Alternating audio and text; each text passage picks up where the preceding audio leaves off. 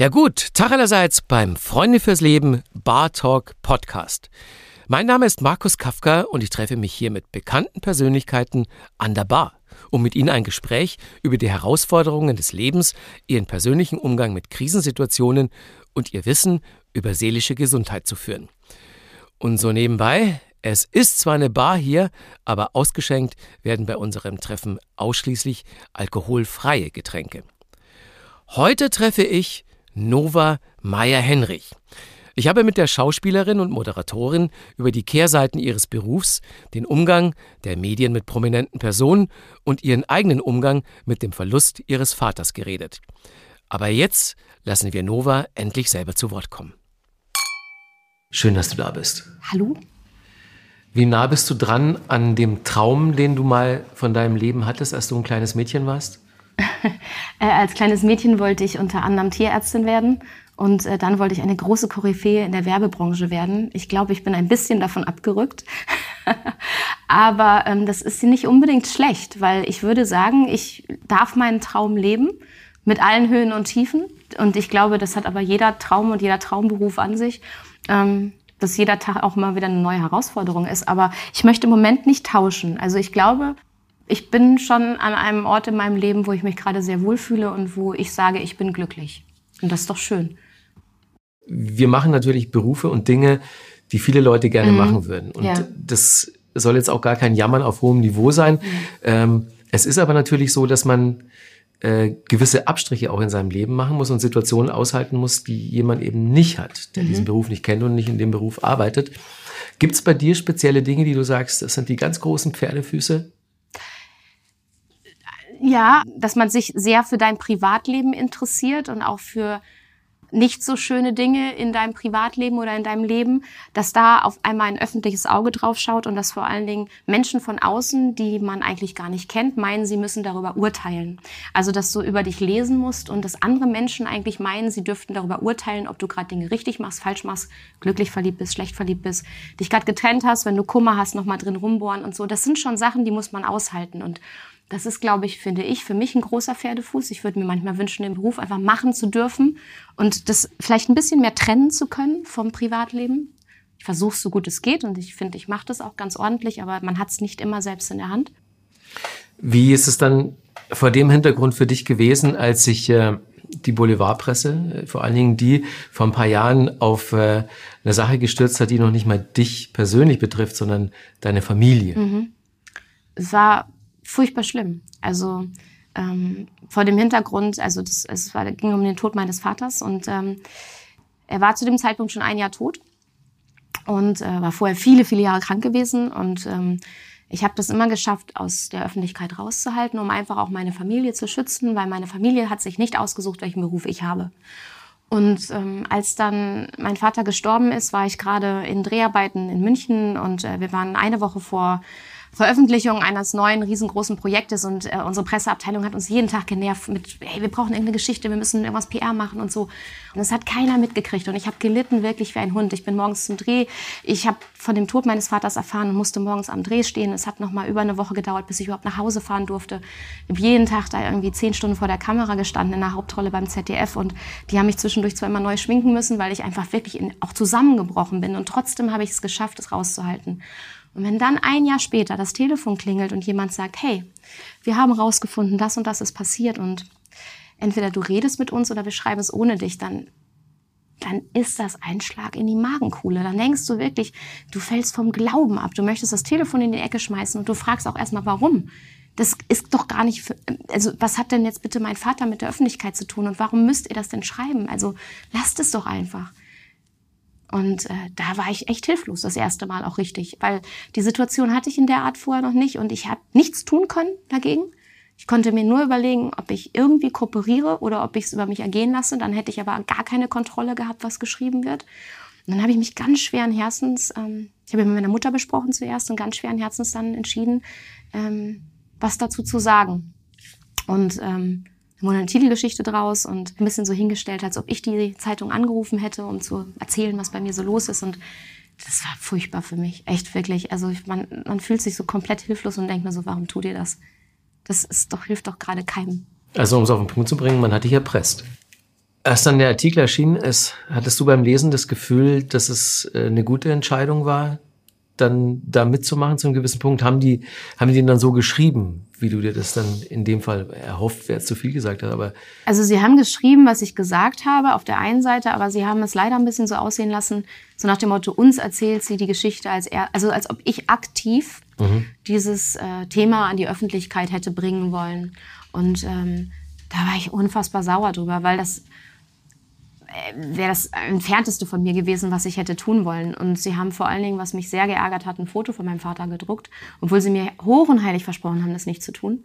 Und mittlerweile ist es ja so, dass im Internet alles kommentierbar ist. Sprich, unter diesen Artikeln stehen dann so Sachen, hatte die Schlampe endlich mal wieder Presse, die wird auch noch ihre tote Großmutter verkaufen, um in die Medien zu kommen. Und mit sowas musst du dann leben. Mhm. Und das ist dann, und wenn du selbst überhaupt nicht derjenige warst, der sich das ausgesucht hat und du sitzt davor und ja, man sollte das nicht lesen, aber du tust es automatisch. Du tust es einfach, weil das ein Thema ist, was sich in dem Moment ähm, wahnsinnig beschäftigt. Und das war wirklich eine ganz schlimme Zeit. Das war wirklich richtig schlimm. Hatte diese Situation irgendwas Gutes, diese Flucht nach vorne, dieses drüber reden müssen äh, in Bezug auf das zu verarbeiten, was geschehen ist für dich? In dem Moment muss ich ehrlich gesagt sagen, noch nicht, weil es nicht mein aktiver Wunsch war und ich eigentlich auch noch gar nicht so weit war, dass ich darüber reden wollte oder konnte. Also ja, im engsten Kreis, aber nicht größer. Ich habe dann ein Jahr später die Entscheidung aktiv gefällt, dass ich in eine Sendung gegangen bin äh, bei Beckmann. Mhm der eine monothematische Sendung gemacht hat zum Thema Depressionen und Suizid und ähm, sehr, sehr lange Vorgespräche mit denen geführt und die hatten auch oft vorher angefragt, aber ich war einfach nicht so weit. Und ein Jahr später, also zwei Jahre nach dem Tod meines Vaters, habe ich gesagt, okay, wir machen das. Und das war ein Rahmen, wo ich sagen muss, da war das Thema gut aufgehoben. Das war wirklich ein sehr gutes Gespräch. Und nach dieser Sendung habe ich in der Nacht noch, ich weiß nicht, über 1000 E-Mails bekommen, glaube ich, von, von Betroffenen, von Müttern, äh, Vätern, Eltern, Kindern, Großeltern mit allerlei Geschichten, die sie mir geschrieben haben. Kinder, die mir gesagt haben, hey, jetzt verstehe ich meine Mutter besser, ich weiß jetzt, worauf ich achten muss. Oder auch Betroffene, die gesagt haben, oh Mann, jetzt weiß ich, wie meine Kinder sich fühlen müssen. Ähm, ich muss da was ändern, ich muss einen anderen Zugang finden oder so. Aber alles positiv. Also wirklich in der Nacht, mein Postfach stand nicht mehr still und ich konnte auch gar nicht allen antworten natürlich. Aber danach wusste ich, es ist richtig gewesen, darüber zu sprechen. Und das hat mir in dem Moment auch sehr geholfen, weil zum einen war es irgendwie raus, zum anderen hatte ich die Chance, meine Geschichte zu erzählen, auch wirklich so, wie ich sie empfunden habe, ohne es verfälscht wurde, ohne dass es anders geschrieben wurde. Ich, ich, ich ähm, ja, das war, glaube ich, das war für mich ein guter Schritt. Und es war auch, glaube ich, nach außen ein guter Schritt, weil ich gemerkt habe, dass es vielen Menschen was bedeutet hat, die gesagt haben, das ist so gut zu wissen, dass man nicht alleine mit dieser Geschichte dasteht, dass es Menschen gibt, die in derselben Situation sind. Und das habe ich da auch begriffen, dass das auch vielleicht auch manchmal anderen hilft, indem man selbst seine Geschichte erzählt. War es, weil du auch zu der Zeit, als dein Vater so krank war, ähm, weil ihr in der Familie das Gefühl von so einer gewissen Machtlosigkeit hattet und auch überhaupt nicht so wirklich wusstet, wie, wie geht ihr damit um, was kann man denn überhaupt machen?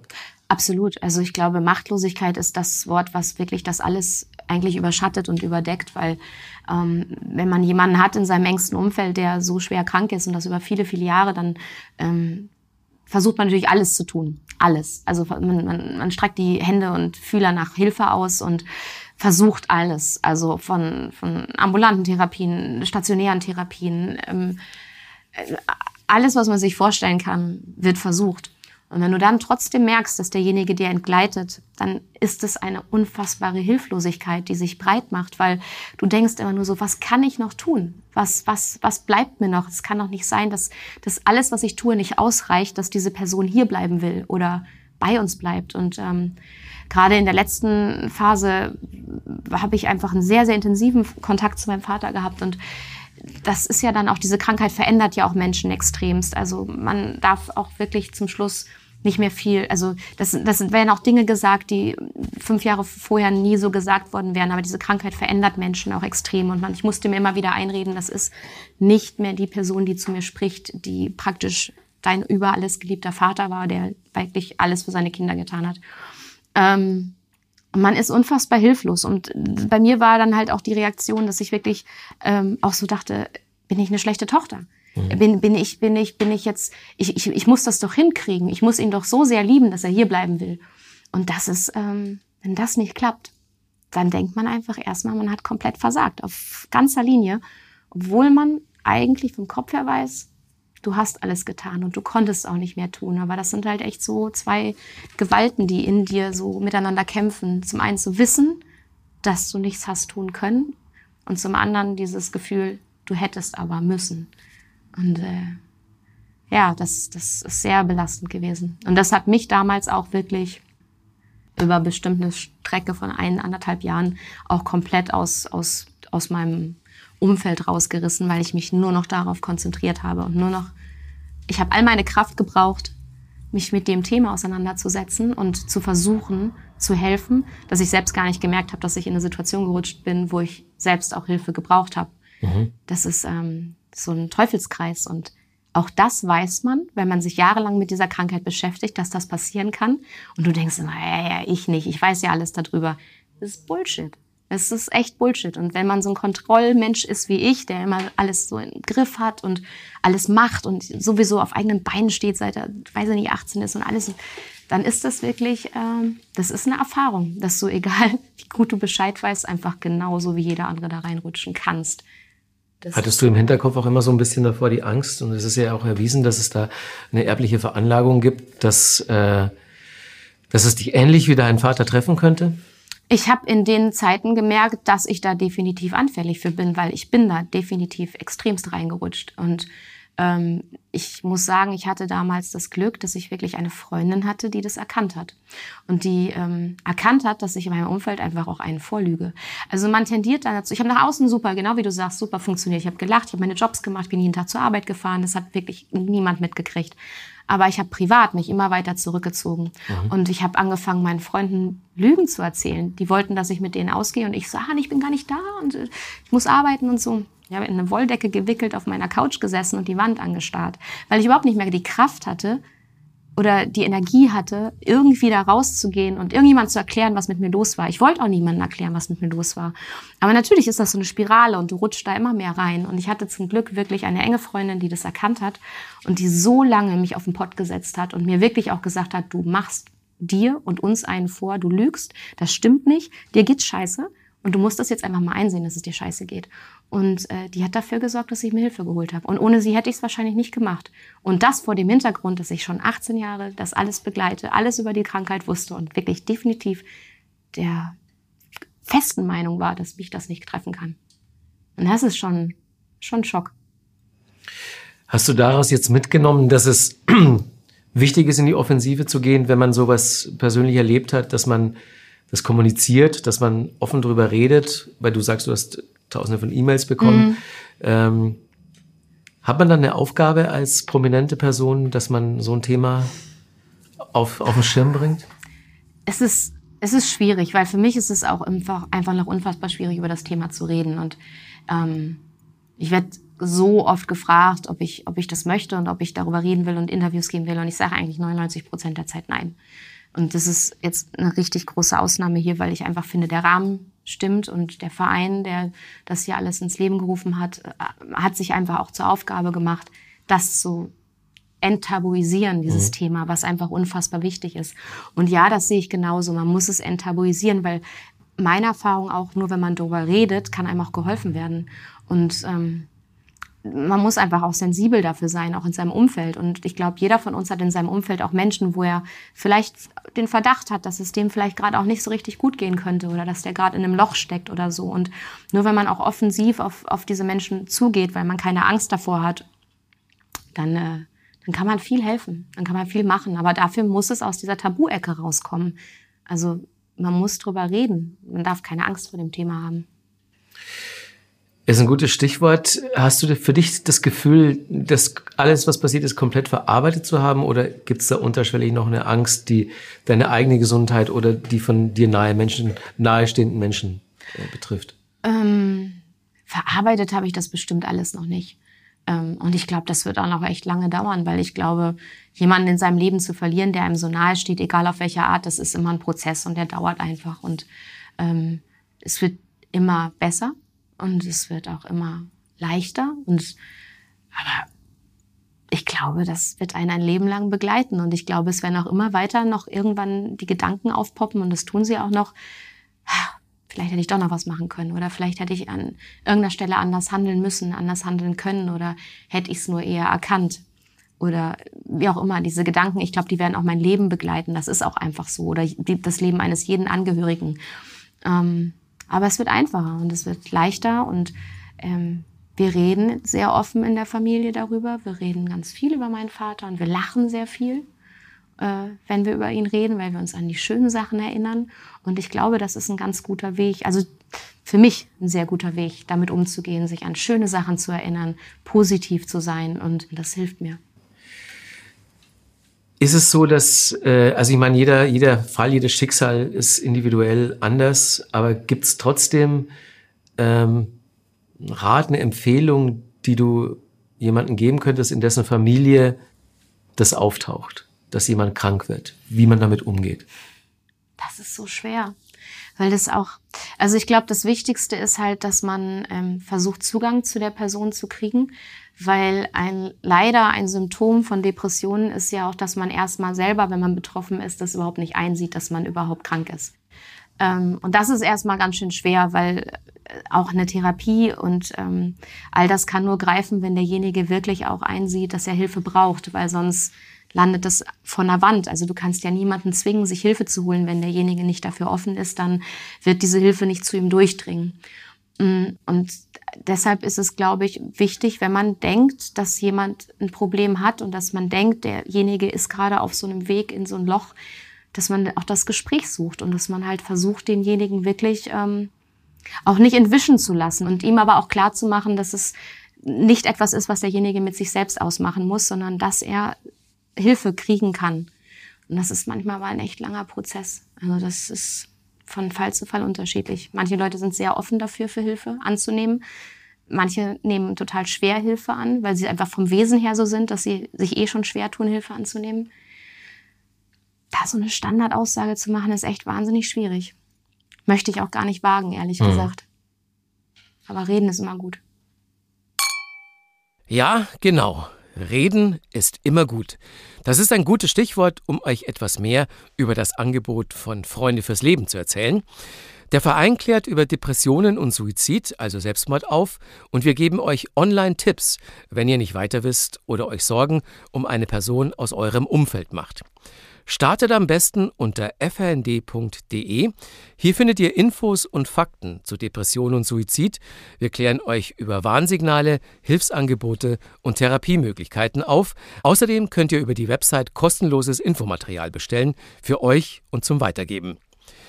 Auf frnd.de findet ihr auch die Links zu unseren Profilen auf Instagram und Facebook und zu unserem YouTube-Kanal frnd.tv. Da gibt es auch die Bartalk-Serie, wo ihr das Video vom heutigen Gast in ganzer Länge sehen könnt und von vielen anderen interessanten Leuten, die ich an der Bar getroffen habe. So, jetzt geht's aber weiter mit unserem Podcast. Mal schauen, was Nova zum Thema Prävention zu sagen hat. Was denkst du denn, was ist denn am wichtigsten beim Thema Suizidprävention? Reden. Ich glaube, reden ist einfach das Essentielle. Reden und nicht totschweigen. Weil ähm, Dinge, über die du nicht redest und die du versuchst auszublenden, die können ziemlich groß und mächtig werden. Und ähm, Kommunikation ist schon mal der Schlüssel zu ganz, ganz vielen. Was glaubst du denn, ähm, könnte seitens der Gesellschaft erstmal getan werden, um Suizide zu verhindern?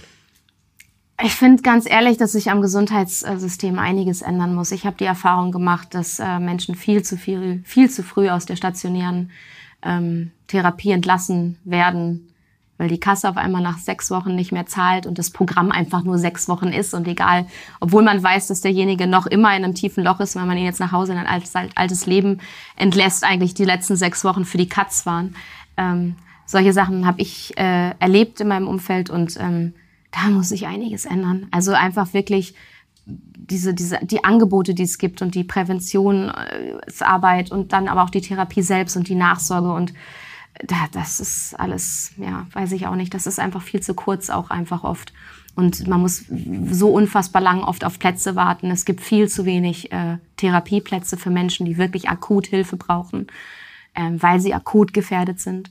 Und ähm, ja, und dann lässt man sie oft viel zu früh gehen, weil einfach, naja, die Kasse zahlt halt nur die paar Wochen, ohne zu gucken, wo ist der Mensch eigentlich gerade in seinem Leben. Und ich finde, das ist echt was, wo ich aus eigener Erfahrung sagen kann, einfach, da muss sich viel ändern, weil das ist auch brandgefährlich.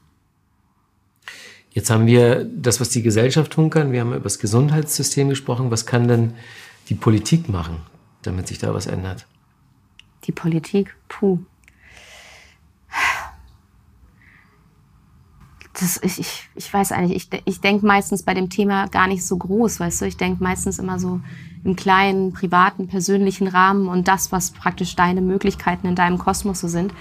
Ich muss ganz ehrlich sagen, ich habe mir äh, über, über die große politische Lage zu dem Thema noch nie so wirklich Gedanken gemacht, weil ich immer so im, im Alltag so mit so vielen kleinen Sachen zu kämpfen hatte und immer schon dachte, der Kampf ist schon so riesig. Ich weiß gar nicht, kann man an der Gesetzeslage was ändern? Ich meine, auch die Politik mischt natürlich im Gesundheitswesen mit ne? und kann dann natürlich ganz andere Sachen erlassen und kann andere Gesetze erlassen und kann andere Voraussetzungen vor allen Dingen schaffen für ähm, gute gesundheitliche Versorgung. Aber ähm, ja, was würde in deiner Seite, äh, was, was würdest du denn sagen, was die Politik ändern muss? Ja, du hast natürlich schon recht, es ist schwierig, so groß zu denken, aber was ich mir halt wünschen würde, ist, ähm, na, zum Beispiel, wir haben Riesenprobleme, ähm, erstmal eine Öffentlichkeit zu bekommen mhm. für die Arbeit des Vereins. Ne? Wenn es darum geht, dass mal eine eh schon finanzierte Anzeige in einer großen Zeitung erscheinen soll, dann äh, ist es immer zu heikel, das Thema. Und man merkt ja auch, wie Medien generell unfassbare Berührungsängste haben. Überhaupt über das Thema Suizid zu berichten, ist für die alle immer so ein totales No-Go. Und ähm, ich weiß nicht, vielleicht denke ich da ein bisschen so großspurig, aber es gibt ja zum Beispiel, wenn wir jetzt über Politik reden, haben Sender, Medien die Verpflichtung, Wahlwerbespots auszustrahlen. Stimmt. Und wenn man das irgendwie gesetzlich verankern könnte, dass es nicht nur zum Thema Suizid, sondern zu allgemein solche Themen einfach, die wichtig sind. Genau, es das gibt ja auch so äh, hier Kampagnen in Bezug auf den Straßenverkehr. Es ja. ist an der Autobahn die Schilder.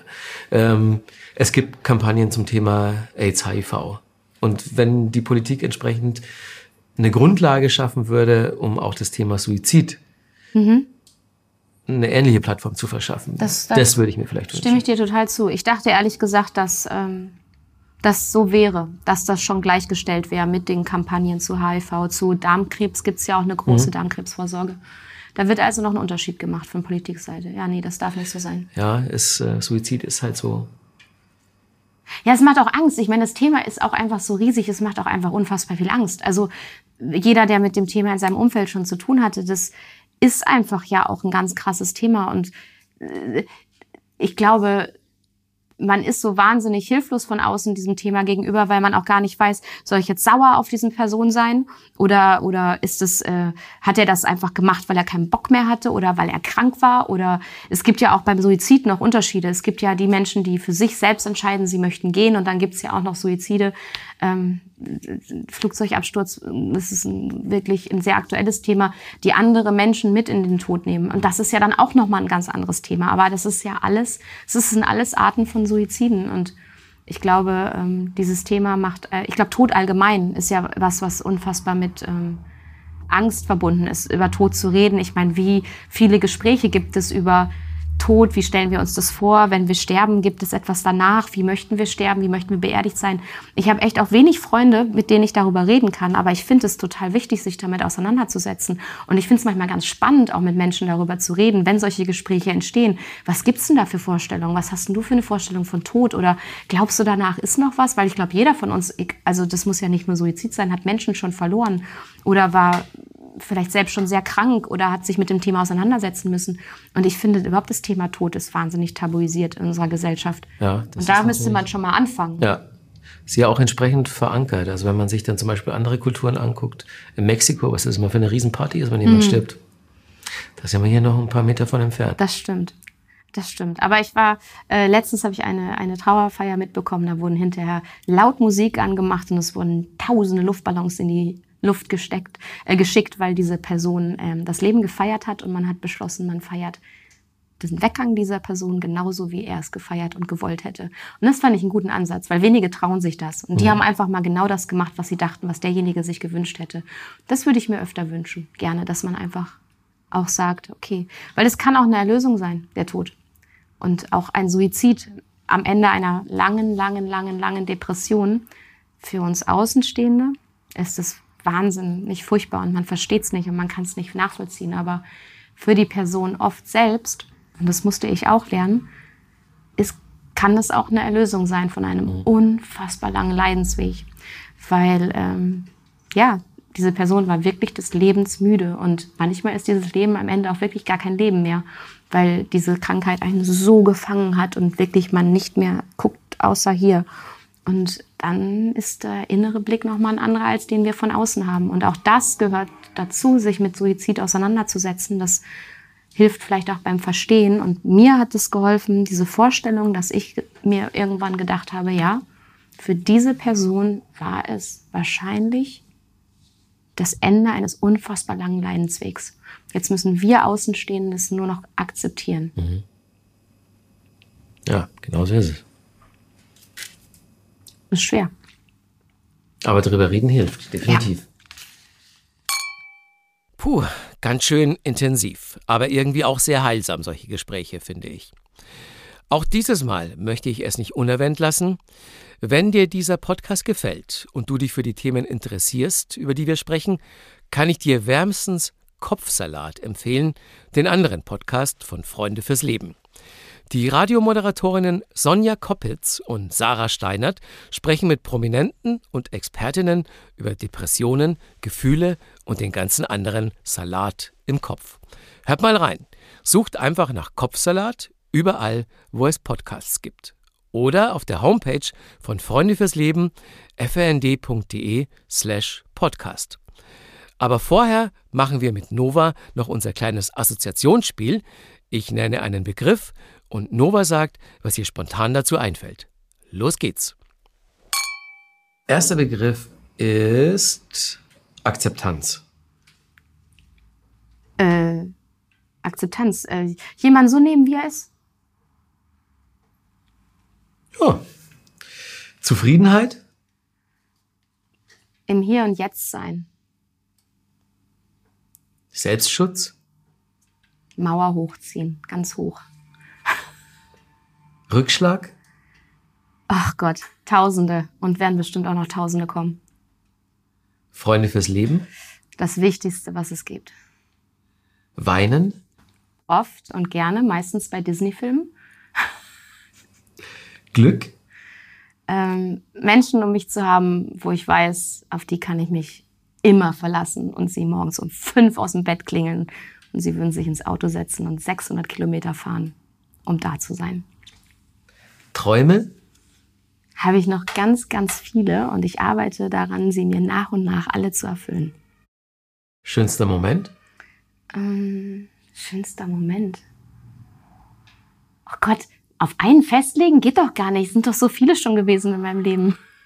Ja, umso besser. Sehr schön. Ja, Träume und schöne Momente. Davon wünschen wir Nova weiterhin unendlich viele. Und das war's dann auch schon mit der sechsten Folge von Bartok, dieses Mal mit Nova Meyer-Henrich. Wir hoffen, ihr hattet auch dieses Mal wieder Freude beim Hören und nehmt was davon mit in euren Alltag. Wir würden uns freuen, wenn ihr uns weiterempfehlt, unseren Podcast abonniert und vor allem, wenn ihr euch die anderen Folgen anhört. Mein Name ist Markus Kafka und ihr wisst ja, auf frnd.de findet ihr weitere Informationen zum Thema Krisen, seelische Gesundheit und Depression. Bartalk ist ein Podcast von Freunde fürs Leben e.V. Idee und Produktion Sven Häusler, Svensson Suite. Redaktion Diana Doku und Sven Häusler. Und mein Name ist Markus Kafka.